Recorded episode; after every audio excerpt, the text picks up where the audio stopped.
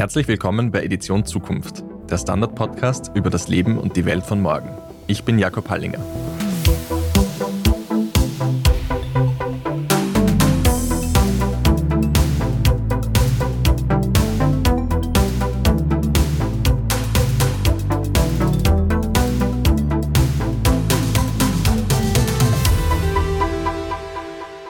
Wie sähe eine Welt aus, in der alle Menschen vegan leben? In der wir nicht nur bei Lebensmitteln, sondern auch bei Kleidung und allen anderen Bereichen komplett auf tierische Produkte verzichten? Der Schweizer Zukunftsforscher und Ökonom Joël Luc Cachelin stellt sich so eine Zukunft vor. In seinem kürzlich erschienenen Buch Veganomics entwirft er den ersten veganen Staat der Welt. Heute ist Cachelin zu Gast bei uns im Studio. Er spricht darüber, was Fleischessen heute noch bedeutet und wie sich tierische Produkte in Zukunft in vielen Bereichen ersetzen lassen. Herr Kaschler, vielen Dank, dass Sie heute hier mit uns sprechen. Ja, sehr gerne. Danke für die Einladung. In Ihrem Buch Veganomics zeichnen Sie ein eher düsteres Bild von der Zukunft zu Beginn. Also wir sind da irgendwie im Jahr 2045. Die Erde durchlebt irgendwie mehrere Pandemien, nicht nur bei Menschen, sondern auch bei Nutztieren, bei Pflanzen. Also das klingt alles nach einer sehr düsteren Welt. Wie kommt es dazu? Ja, im Buch kommt so eine Dreifachpandemie auf die Menschheit zu und es ist gleichzeitig eine Pandemie der Nutztiere, der Nutzpflanzen und der Menschen. Und diese Dreifachpandemie, ja, die bringt alles durcheinander und die Menschen beginnen sich dann wirklich sehr ernsthaft Gedanken darüber zu machen, insbesondere was ist so ihr Verhältnis zur Landwirtschaft, was ist ihr Verhältnis zu den Nutztieren. Und dann gibt es einen Teil der Menschheit im Buch, das dann beschließt, aufgrund dieser Dreifachpandemie eine vegane Zukunft zu beginnen. Sie bezeichnen diese Ereignisse, diese Pandemien ja irgendwie so als Schlüsselereignis. Also Sie sagen gerade eben, es bringt die Welt irgendwie dazu, über ihr Verhältnis zu den Nutztieren etc. nachzudenken. Braucht es so ein Schlüsselereignis Ihrer Meinung nach, um unser Verhältnis zu Nutztieren, unseren Lebensmitteln, unserer Nahrung zu verändern? Ja, ich glaube, der Mensch ist schon ein Lebewesen, das zwar grundsätzlich sehr veränderungsfähig und willig ist, aber für die Menschen ist es immer einfacher, wenn eine Krise kommt, vielleicht auch eine unerwartete Krise, um dann sein Verhalten zu verändern. Ich glaube, wir haben das sehr, sehr plastisch erlebt in den letzten Jahren durch die Corona-Pandemie wo plötzlich Dinge anders wurden oder sich verändert haben, wo man vorher sehr lange darüber diskutiert hat. Also beispielsweise in der Schweiz ist das Homeoffice sehr populär geworden durch die Pandemie. Unternehmen haben ihre digitalen Arbeitswelten aufgerüstet oder auch Leute tragen vielleicht heute, wenn sie erkältet sind, eine Atemmaske, um sich vor Viren zu schützen oder die Verbreitung von Viren zu schützen. Etwas, das man vorher eigentlich nur in Asien gekannt hat. Und das zeigt, glaube ich, schon, dass so ein Schock eine Verhaltensveränderung bewirken kann. Und ich gehe davon aus, dass es vielleicht eben auch bei der Ernährung der Fall sein muss. Sie haben es ja schon angesprochen, also in Ihrem Buch kommen dann diese Welten zusammen und versuchen eben über eine neue Zukunft eben nachzudenken, die sich vielleicht vegan oder zumindest großteils vegan ernährt. Sie schreiben ja auch im Buch von dieser veganen Revolution. Das klingt jetzt nicht gerade nach einem sehr friedlichen Prozess. Also gerade wenn man an Revolution denkt, da denkt man auch sehr viel an Konflikt. Wenn es um diese Umstellung geht, die vielleicht auch in unserer Welt irgendwann stattfinden könnte, wie viel Konflikt wird es denn da geben und zwischen wem? Ja, ich weiß nicht, ob das dann wirklich so ein krasser Konflikt ist mit zwei Parteien, aber es gibt sicher viel Diskussionsbedarf. Ich glaube, manche Familien kennen das heute schon vielleicht von einem Weihnachtsessen, wo plötzlich nicht mehr ein Menü serviert werden muss, sondern alle am Tisch eine andere Ernährung haben. Und das löst dann vielleicht schon Diskussionsbedarf aus, wenn die Großmutter dann einen veganen Ernährungsstil befriedigen muss und einen vegetarischen und, und so weiter und so fort. So auf der Makroperspektive, glaube ich, sind es dann auf der einen Seite eher Leute, die so ein konservatives Bild haben von Landwirtschaft, vielleicht auch Menschen sind, wo Ernährung noch sehr stark eben mit Fleisch oder auch mit Milchprodukten verbunden Menschen ist, die sich etwas anderes gar nicht vorstellen können. Und auf der anderen Seite sind es dann sicher eher jüngere Menschen, eher Menschen aus der Stadt, die vielleicht schon auch Erfahrungen haben, vielleicht auch bekannt haben, die sich schon ganz anders ernähren. In der öffentlichen Diskussion hat man ja tatsächlich oft das Gefühl, dass Veganismus ein sehr polarisierendes, emotionalisierendes Thema ist. Viele Menschen oder einige Menschen berichten vielleicht davon, dass sie sich manchmal persönlich angegriffen fühlen, wenn sie sich jetzt als Veganerin oder Veganer deklarieren. Andere wiederum haben das Gefühl, sie müssen sich irgendwie rechtfertigen dafür, dass sie Fleisch essen. Sie haben eben vorher auch das Familienessen angesprochen. Warum polarisiert, warum emotionalisiert das Thema eigentlich so? Ich glaube, es sind verschiedene Gründe. Ich glaube, eine große Rolle spielen Vorurteile. Also das eine große Vorurteil ist, dass so eine vegane Ernährung die Menschen völlig entkräftigt und dass die dann dumm und schwach werden und der Körper einfach nicht funktionieren kann ohne Fleisch und Käse. Ein anderes Vorurteil, das hängt damit zusammen, ist, dass viele Menschen immer noch glauben, so diese ganze Evolution der Menschheit, die beruht darauf, dass der Mensch begonnen hat, Fleisch zu essen und wurde dann zur intelligenten Zivilisation. Aber das ist eigentlich etwas, das sehr umstritten ist mittlerweile. Also ich persönlich glaube, dass eben viel mehr das Teilen von Wissen oder die Kommunikation dafür verantwortlich war, damit wir Menschen heute so sind, wie wir sind. Und neben diesen Vorurteilen gibt es einfach noch diese kulturelle Verankerung. Also es ist wie kulturell eigentlich vorgeschrieben, was isst man an Weihnachten oder dass man an Ostern Eien isst oder dass Fleisch auch ein Luxusprodukt ist, ein Statusprodukt ist, mit dem man sich vielleicht auch von anderen abgrenzt oder wenn man dann zum Beispiel schön essen geht, ist es für viele ältere Menschen vielleicht völlig absurd, dass man dann kein Fleisch isst, sondern nur Gemüse isst. Sie haben ja auch einmal gesagt, dass Fleischessen ein sehr männliches Thema ist und dass sozusagen die Fleischwirtschaft sehr viel auch mit Geschlechterrollen zu tun hat. Inwiefern? Also ich glaube, diese Männlichkeit, diese Gender-Dimension von Fleisch spielt schon eine Rolle, weil man Fleisch schon lange eigentlich mit so Stärke assoziiert. Das rote Blut, das man dann gegessen hat, das hat den Menschen so Kraft verliehen. Und ich glaube, das spielt einfach nach wie vor eine Rolle. Vor allem, dass Männer, die sich dann vielleicht als vegan outen müssen oder wollen, immer noch gehemmt sind, weil sie eben denken, ja, wenn ich kein Fleisch esse, dann stehe ich als weiblich in Anführungs- und Schlusszeichen da. Und das behindert dann vielleicht auch diese vegane Revolution. Ich glaube aber, das Geschlecht ist nur eine Dimension ist noch interessant. Wenn man sich die Zahlen anschaut, wer vegan ist oder sich auch kleidet, das ist auch noch eine Dimension vom Thema, dann landet man eher bei weiblichen oder bei queeren Menschen, eher bei gut ausgebildeten Menschen und eher bei Stadtmenschen. Und bei jüngeren Menschen natürlich, das ist die, auch eine sehr wichtige Dimension, vielleicht noch die wichtigere als das Geschlecht. Sie haben vorhin auch gesagt, es geht viel um Vorurteile bei Veganismus. Kommen wir vielleicht bei dem Thema zurück zu Ihrem Buch und den unterschiedlichen Szenarien, die Sie entwerfen. Sie schreiben ja, also es gibt eine Welt in Ihrem Buch Veganier, die sich tatsächlich schon der veganen Ernährung oder weitestgehend veganen Ernährung widmet. Und Sie entwerfen vier fiktive Inseln, die alle unterschiedliche Ernährungsgewohnheiten, Ernährungsstile haben. Also da gibt es zum Beispiel Chlorella, da gibt es die Hightech Islands, Tenebre oder Circula. Könnten Sie uns kurz schildern, wie die Menschen auf diesen unterschiedlichen Inseln leben? Ja, das mache ich gerne. Also auf Chlorella funktioniert alles mit Pflanzen, mit Wurzeln, mit Kernen. Algen spielen aber auch eine wichtige Rolle, Pilze spielen eine wichtige Rolle. Und mit diesen Rohstoffen ernährt man sich dann nicht nur, sondern man stellt auch Kleider und Möbel her. Das ist auch wichtig zu wissen. Dann bei den Hightech Islands passiert alles mit neuen Technologien. Also da wird Fleisch im Labor hergestellt, aber auch Fisch und Käse wird im Labor hergestellt.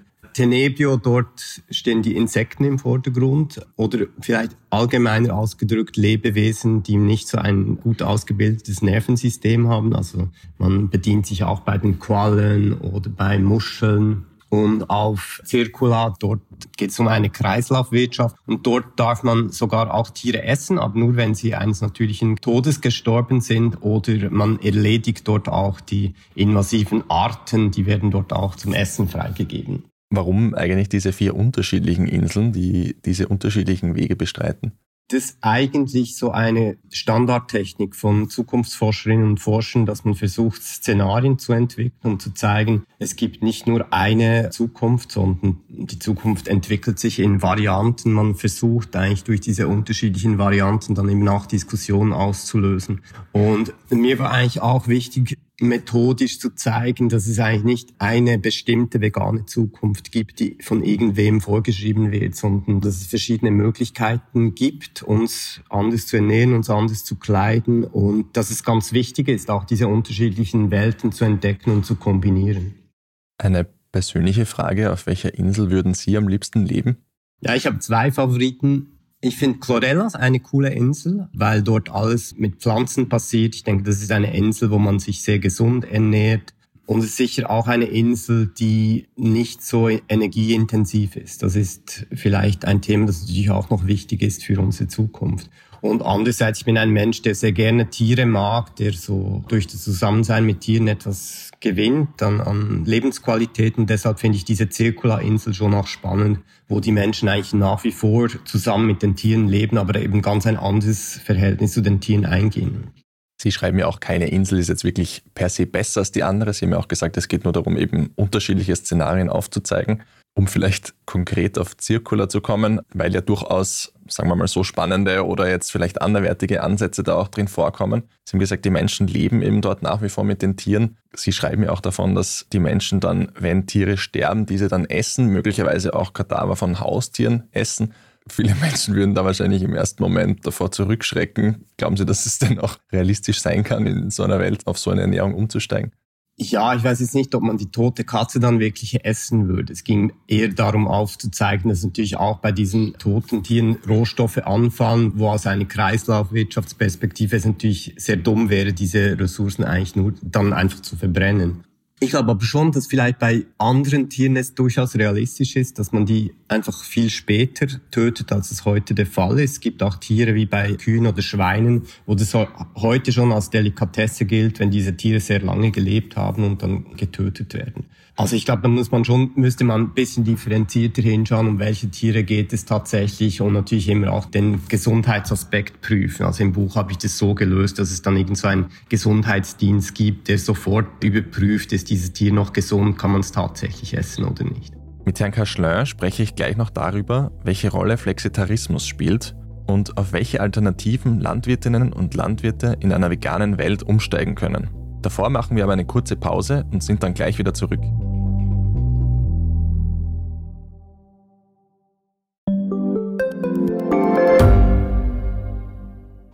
Reicht mein Gehalt für ein gutes Leben? Sind Sneaker und Uhren ein gutes Investment? Wie viel kostet eine Scheidung? Das und vieles mehr sehen wir uns an in der dritten Staffel vom Standard-Podcast Lohnt sich das? Wir, das sind Melanie Reidel, Annika Dang, Alexander Amon und Michael Windisch. Wir sprechen mit ExpertInnen darüber, wie man sogar vom Weltuntergang profitieren kann. Und darüber, wie mich künstliche Intelligenz reich macht und warum Geld noch immer Männersache ist. Lohnt sich das? Der Standard-Podcast über Geld findet ihr jeden Dienstag auf allen gängigen Podcast-Plattformen. Um zu einem anderen Thema oder einer anderen Genussspeise zu kommen, bei Tenebrio essen die Menschen Insekten. Auch das ist ja so ein bisschen ein Thema, wo viele Menschen vielleicht die Nase rümpft, wenn sie über das nachdenken. Wie realistisch ist das? Also welche Rolle könnten Insekten in Zukunft spielen?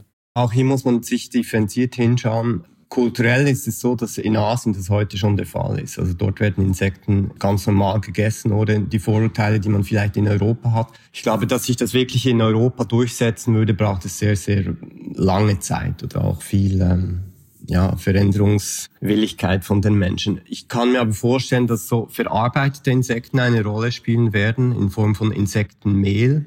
Da frage ich mich, muss man das dann immer riesig draufschreiben auf die Produkte oder reicht es, wenn das deklariert ist? Weil wahrscheinlich merkt man das geschmacklich nicht, ob Insektenmehl verwendet wurde oder ein anderes Mehl. Und wo es natürlich auch eine Rolle spielen wird, ist in der Ernährung von Nutztieren oder Fischen. Und das ist deshalb wichtig, weil einfach diese Insektenproduktion dann viel umweltfreundlicher ist als andere Formen, um diese Nutztiere in Zukunft zu ernähren. In Ihrer Welt in Vegania leben die Inseln ja auch nicht isoliert voneinander, sondern tauschen auch miteinander. Sie betreiben Handel und kommen so zu den unterschiedlichen Ernährungsgewohnheiten. Wie gesund leben die Menschen auf diesen Inseln? Sie haben vorher gesagt, dass Veganismus oft mit vielen Vorurteilen behaftet ist. Eines davon eben, dass es nicht sehr nahrhaft ist, dass es nicht sehr gesund ist. Wie leben die Menschen auf den Inseln?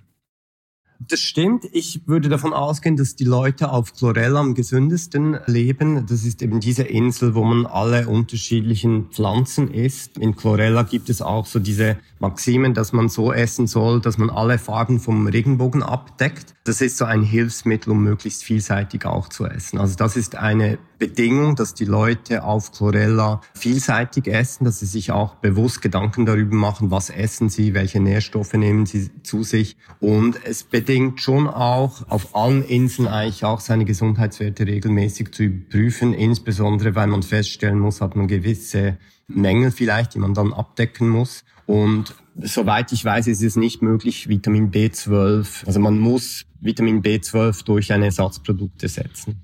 Und das heißt, man muss auch regelmäßig überprüfen, hat man genug Vitamin B12 im Körper oder nicht. Immer wieder ist ja die Diskussion auch, was vegane Ersatzprodukte betrifft zum Beispiel. Also viele Menschen sagen, dass sie teilweise auch sehr ungesund sind, sehr viele Zusatzstoffe enthalten. Soweit ich weiß, haben die Menschen auf den Inseln, auf ihren fiktiven Inseln auf diese Ersatzprodukte verzichtet? Oder kommen sie doch auch vor, beziehungsweise wie gut ist es da, statt Fleisch sozusagen auf Ersatzprodukte umzusteigen? Ja, es gibt diese Ersatzprodukte natürlich eigentlich schon. Also man kann argumentieren, dass auf den Hightech Islands dieses Laborfleisch als Ersatzprodukt dient. Das ist heute schon eine große Diskussion, ist das Fleisch oder nicht, wenn das Fleisch aus dem Labor kommt. Das ist dasselbe beim Käse. Und auf Chlorella gibt es schon auch diese Ersatzprodukte, die beispielsweise zum Beispiel Hackfleisch, das mit Sonnenblumenkernen hergestellt wird oder mit Erbsen, um dann einen Hamburger, Hamburger herzustellen. Ich glaube, diese Ersatzprodukte sind aus zwei Gründen wichtig. Einerseits, weil man so an kulturelle Gewohnheiten anschließen kann. Also man kann dann zum Grillfest kann man eine Wurst mitbringen, die aus einem pflanzlichen Produkt hergestellt wurde und muss sich da vielleicht weniger exponieren, wird dann vielleicht auch weniger diskriminiert in einer altmodischen Welt. Und es hat auch viel mit so Fast Food, glaube ich, zu tun. Also es ist einfach umständlicher, wenn ich jetzt ein indisches veganes Curry kochen will mit unterschiedlichen Gewürzen, die ich einkaufen muss, als wenn ich wie früher in einer Fleischwelt eine Wurst grilliere und dazu einen Salat mache. Also das hat auch viel mit Bequemlichkeit zu tun und es hat auch damit zu tun, dass man sich weniger Gedanken darüber machen muss, was will ich jetzt essen, wie koche ich, was muss ich einkaufen dafür. In Ihrem Buch geht es ja nicht nur um Nahrungsmittel, sondern auch um Kleidung, um andere Lebensbereiche, in denen eben Produkte von Tieren ersetzt werden sollen durch pflanzliche Produkte. Sie haben vorher eh schon angesprochen, zum Beispiel auf Chlorella. Wie funktioniert das genau? Also wie lassen sich Wolle in der Bekleidungsindustrie, wie lassen sich Tierversuche zum Beispiel in der Forschung durch Alternativen ersetzen?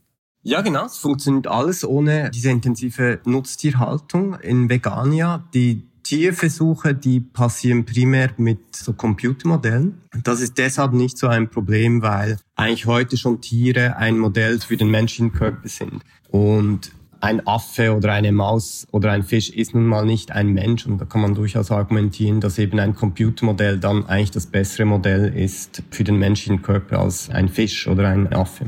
Also das kann man lösen, ist einfach eine Umstellung, bedeutet sicher auch, dass man eben in Informatik und in Computermodelle investieren muss, in IT-Fähigkeiten auch in der Medizin oder in der Forschung. Und die tierischen Rohstoffe, die werden dann primär ersetzt eigentlich durch die Sachen, die die anderen Inseln hergeben. Also beispielsweise kann man alte Kulturpflanzen wiederentdecken. Hanf dürfte eine große Rolle spielen, Brennnesseln, Leinen. Aus diesen Pflanzen kann man eigentlich schon auch eben Textilien herstellen oder auch Möbel herstellen. Oder Baumwolle natürlich gibt dann vielleicht, das ist noch interessant, es gibt dann neue Zielkonflikte. Also vielleicht braucht man dann mehr Baumwolle, aber Baumwolle ist auch unter Verruf geraten, weil das sehr viel Wasser braucht.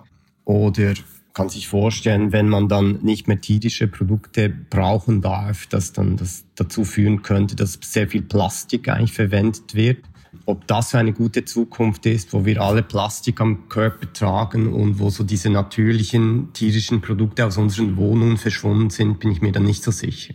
Um auf die heutige Zeit zurückzukommen, was passiert dann eigentlich mit dem Wirtschaftszweig, der derzeit in der tierischen Produktion tätig ist? Also wenn man auf diesen großen Bereich schaut, zum Beispiel auch die Massentierhaltung, alle Bereiche Landwirtinnen, Landwirte, die sich eben auch mit dem Thema beschäftigen, welche Alternativen gibt es da? Also wenn man jetzt zum Beispiel vom kultivierten Fleisch, von Laborfleisch spricht, hat es zumindest in Österreich in den vergangenen Wochen und Monaten immer sehr starke Kritik gegeben von Landwirtinnen und Landwirten bzw. Bauernvertretern, die sagen, okay, da wird die heimische Landwirtschaft verdrängt. Wir haben Sorge, dass sozusagen qualitativ hochwertiges Fleisch dann nicht mehr existiert und durch diese Fake-Produkte eben ersetzt wird. Wie kann man mit dem umgehen, mit dieser Umstellung und was passiert eben mit diesen Bereichen? Welche Alternativen kann es dann geben in diesem Szenario sozusagen?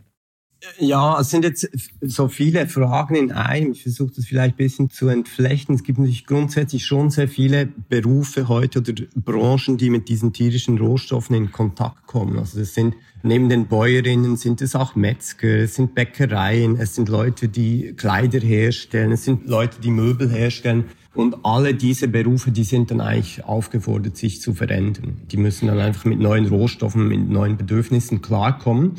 Ich glaube, die einzigen, die wirklich den Job verlieren, das sind die Metzgerinnen und Metzger. Die braucht es dann tatsächlich nicht mehr in einer veganen Welt. Vielleicht noch auf Zirkulab, dort gibt es viel weniger zu tun für die Metzgerinnen und Metzger.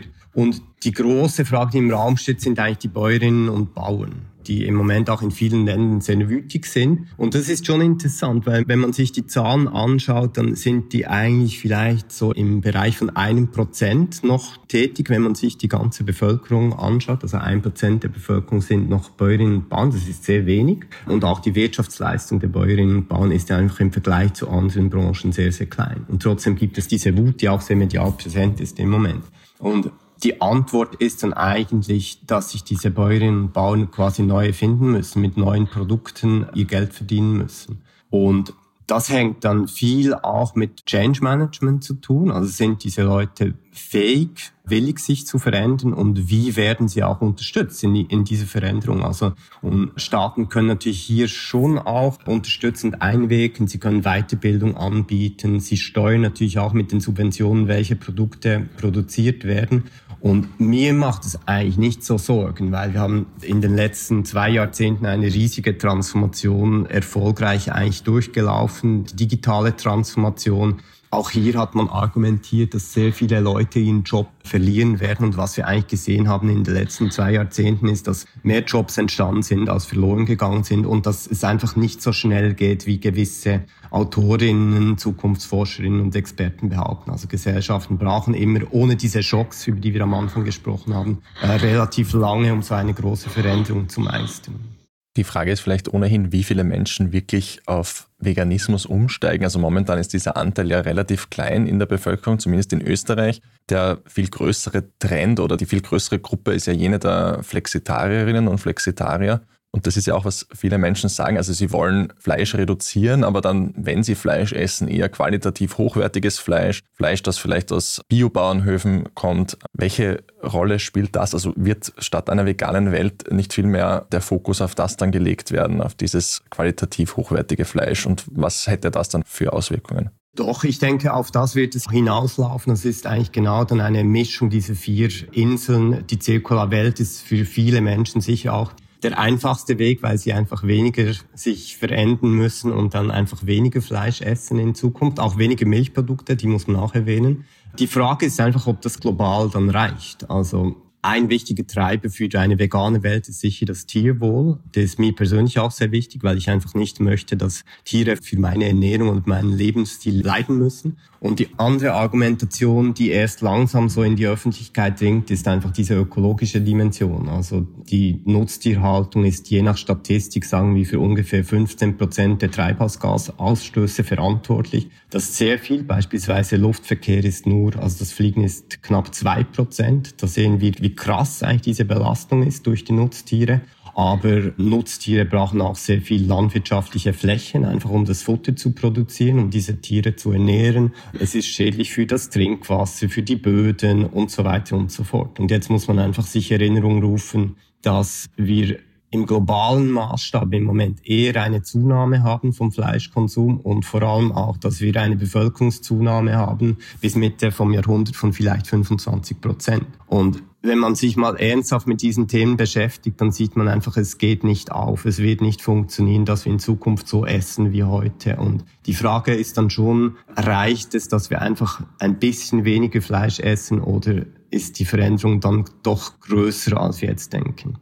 Muss Fleisch Ihrer Meinung nach wieder zu diesem Luxusprodukt werden, wie Sie es vorher schon einmal genannt haben? Ja, ich denke schon. Und ich glaube, wir sehen das heute auch schon eben, zumindest in unserer Bubble. Wahrscheinlich sehen wir, dass weniger Fleisch gegessen wird, dass die Leute auch bereit sind, ein bisschen mehr zu bezahlen, wenn das Tier eben gut ernährt wurde und ein glückliches Leben hatte. Wie realistisch ist dieser Wandel? Sie haben eh gesagt, also global betrachtet stellen sich natürlich viele Herausforderungen innerhalb einer wachsenden Weltbevölkerung. Der Fleischkonsum steigt. Wie realistisch ist dieser Wandel? In dem Buch schreiben wir eben das Jahr 2045. Wie schnell kann das gehen? Also ich glaube, mittelfristig ist das sehr realistisch. Die Frage ist einfach, wie geht der Weg, wie gestaltet sich der Weg dorthin? Es ist möglich, dass die Menschen ihre Kaufgewohnheiten anpassen. Das ist ja durchaus möglich. Es ist zweitens möglich, dass die Politik interveniert. Aber man würde sich natürlich heute sehr unbeliebt machen mit CO2-Steuern und mit Fleischsteuern, Käsesteuern und so weiter. Oder es gibt leider halt schon auch die Variante vom externen Schock oder von der Krise. Und in Bezug auf die Ernährung könnten das neue Pandemien sein. Es könnte sein, dass durch viel mehr Hitze es unmöglich wird, so viel Futter zu produzieren. Es könnte eine Antibiotikaresistenzkrise sein. Also es gibt schon mögliche Katastrophen oder Schocks, die dazu führen könnten, dass relativ rasch eine globale Verhaltensänderung passiert.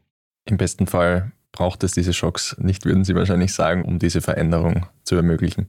Ja, klar, im besten Falle nicht. Aber ich habe auch am Anfang gesagt, der Mensch tut sich schwer, so sein Verhalten zu verändern. Aber so die weichere Variante würde dann sicher sein, dass die Menschen sich informieren über ihr Essen, über die Lebensmittel, über die Bedingungen, wie Tiere gelebt haben, dass sie bereit sind, mehr zu bezahlen. Wahrscheinlich auch, dass es Influencerinnen und Influencer gibt, die diesen veganen Lebensstil propagieren. Und ich glaube, wir sehen schon heute, dass in den großen Städten, in Wien oder in Zürich oder in Berlin, ist natürlich diese vegane Ernährung schon etwas sehr Alltägliches geworden. Also im Vergleich zu vor zehn Jahren war das schon noch sehr vielleicht etwas Exotisches, wenn jemand gewünscht hat, sich vegan zu ernähren in einem Restaurant. Heute, glaube ich, in den großen Städten ist es normal. Es gibt dann auf sehr vielen Menükarten gibt es diese vegane Option oder auch in Kantinen und so weiter. Und je selbstverständlicher das wird, je eher die Menschen auch sehen, ah, das ist jetzt gar nicht so etwas Schräges, sondern man kann sich ganz gut vegan ernähren. Ja, desto einfacher wird dann auch dieser Weg in eine Zukunft, wo die Tiere besser leben und wo die Menschen weniger Fleisch und Käse essen. Zum Abschluss vielleicht noch die Frage, ist vegane Ernährung Ihrer Meinung nach auch eine Geldfrage? Jein. Ich glaube, wir sehen heute schon, dass ein veganer Lebensstil teuer sein kann. Also diese veganen Ersatzprodukte sind bis in absurde Weise heute häufig teurer als Fleischprodukte. Die Steuern sind zum Teil höher auf veganen Produkten. Also ich weiß nicht, ob es jetzt noch so ist, aber letztes Jahr war das noch so, dass beispielsweise Hafermilch höher besteuert wurde als Kuhmilch. Das ist natürlich ja nicht so gut für eine vegane Wende. Umgekehrt glaube ich, dass man sich natürlich sehr einfach vegan ernähren kann. Also sich vegan zu ernähren heißt einfach auch Salat zu essen, Gemüse zu essen, unterschiedliche Früchte zu essen. Das kann wahnsinnig unspektakulär sein. Das heißt aber vielleicht eben, dass man sich ein bisschen mehr Zeit nehmen muss, um zu überlegen, was will ich heute essen und was muss ich dazu einkaufen. Herr Kaschlin, vielen Dank für das Gespräch. Ja, ich danke. Vielen Dank. Vielen Dank an euch, liebe Hörerinnen und Hörer. Ich hoffe, euch hat der Podcast gefallen. Für weitere Anregungen und Feedback schreibt uns gerne ein Mail an zukunft.derstandard.at. Wenn ihr uns unterstützen wollt, könnt ihr das auch über ein Abo tun. Infos dazu findet ihr auf abo.derstandard.at. Nächste Woche gibt es dann wieder eine Folge Edition Zukunft Klimafragen. Ich hoffe, dass ihr auch dann wieder dabei seid. Ich bin Jakob Pallinger. Diese Folge wurde produziert von Christoph Neuwirth. Ciao, bis zum nächsten Mal.